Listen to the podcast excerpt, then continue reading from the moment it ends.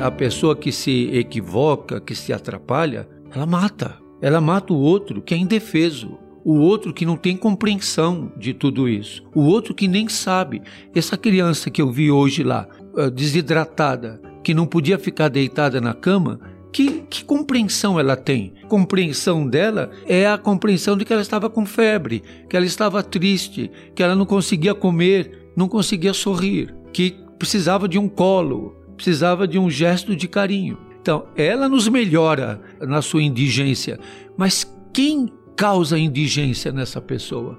Que desacerto é esse que é, a gente contempla e que a pessoa tem a sua área nobre preservada, mas que nas circunstâncias. Então, eu penso como é que a gente vence isso em nós mesmos, porque a gente também pode exercer de poder e de autoridade lesando os outros, né? Então, eu acho que nesse ditado de amar como a si mesmo, eu posso ser masoquista e, e, e, e querer o sofrimento para mim, mas eu, nunca me é lícito nem ético causar sofrimento para o outro.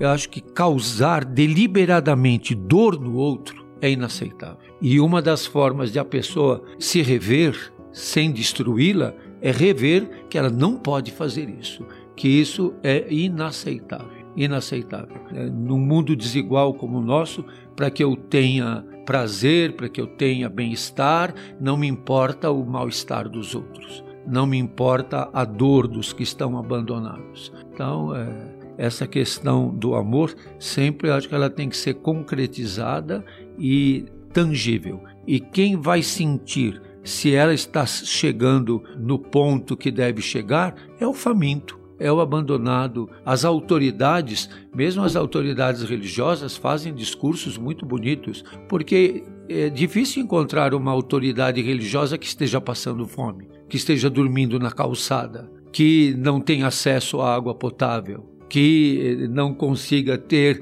nenhum conforto, nenhum acolhimento. Eu não conheço autoridades religiosas. Na história tivemos alguns que foram martirizados, maltratados, incompreendidos, mas é, é difícil de encontrar. Por isso, acho que a grande dimensão é a dimensão humana.